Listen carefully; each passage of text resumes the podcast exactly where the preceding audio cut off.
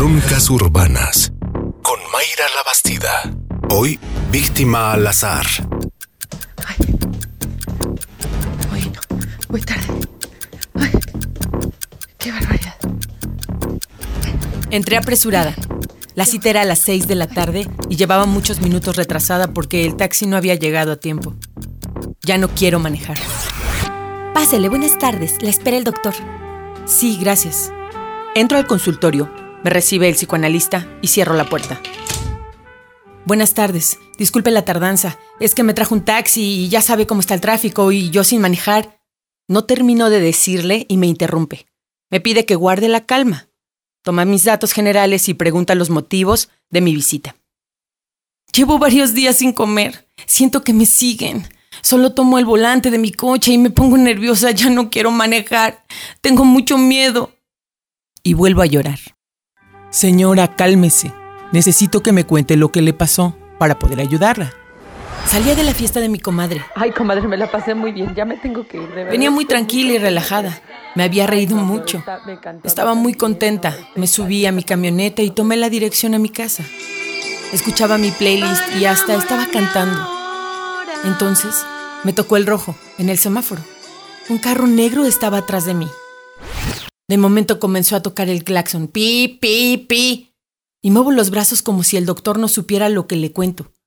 Le explico con mímica el sonido amenazante. Yo miré hacia atrás.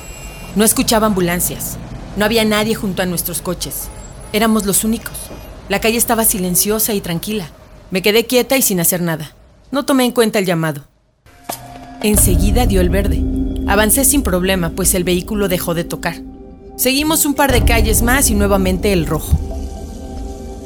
El carro negro seguía detrás de mí. Yo estaba muy tranquila, realmente no estaba mortificada. Entonces volví a tocar con mayor insistencia. Pi, pi, pi. Y seguía imitando la desesperación del que estaba atrás y a quien no lograba distinguir.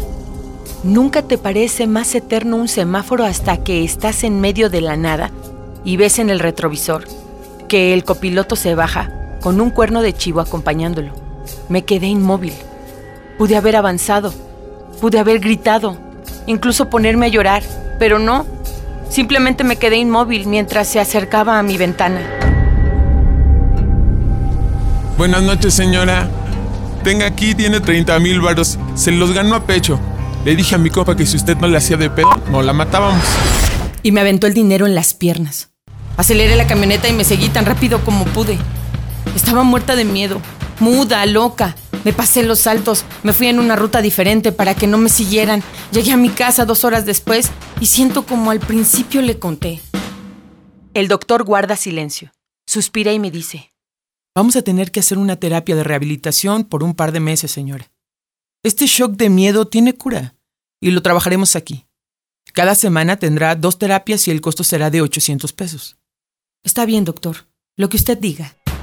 Ir a terapia después de lo que me pasó me costará 12.800 pesos, más lo que los taxis o el Uber me cobren porque ya no quiero manejar. Al menos estos hijos de la chingada me dejaron lana para curarme.